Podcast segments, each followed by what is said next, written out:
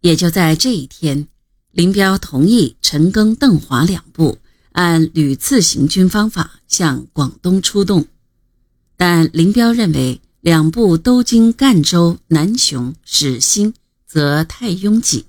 陈赓可以两个军经湖南南部、桂东、贵阳南下。后来军委同意了林彪的这一方案。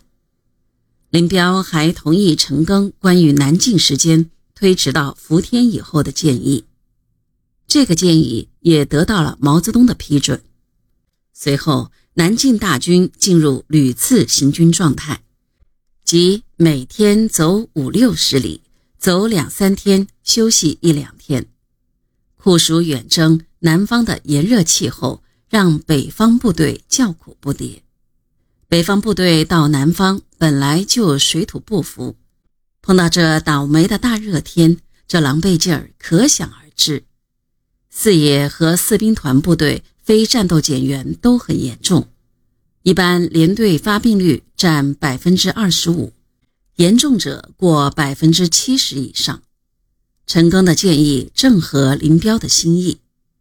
当年曹操二十万大军下江南失败。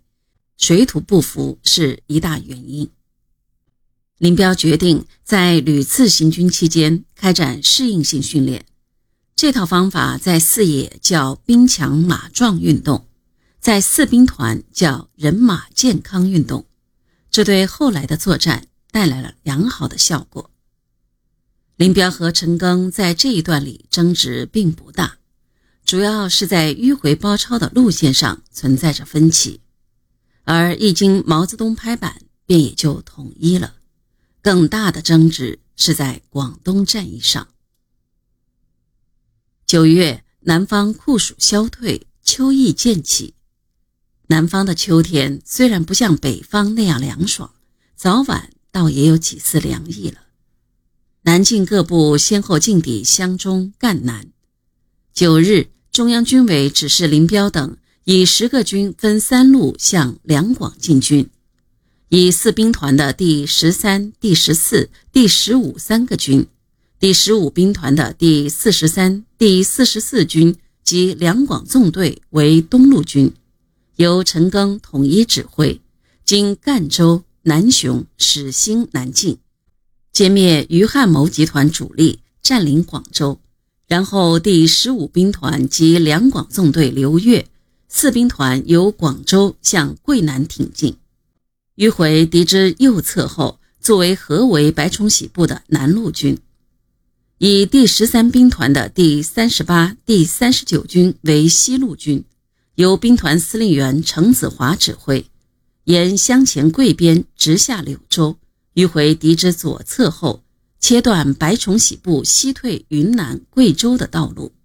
和四兵团形成对白部的大前行包围，以第十二兵团的第四十、第四十一、第四十五军为中路军，由兵团司令员兼政治委员萧劲光指挥，经湘潭、湘乡，首先歼灭宝庆之敌，破白崇禧向桂林撤退，而后尾敌南下，会同西南两路军各个歼灭白部于广西境内。九月中旬，各部开始南下。中路军首先发起衡宝战役。这个战役在战史上有点怪，怪就怪在有的人说这个战役是弄拙成巧，是歪打正着。林彪红得发紫时，有人说这个战役是继辽沈、淮海、平津三大战役之后的第四大战役。林彪出事以后。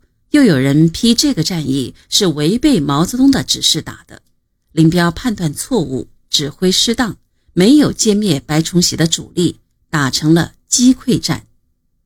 其实这个战役还是很有特色的。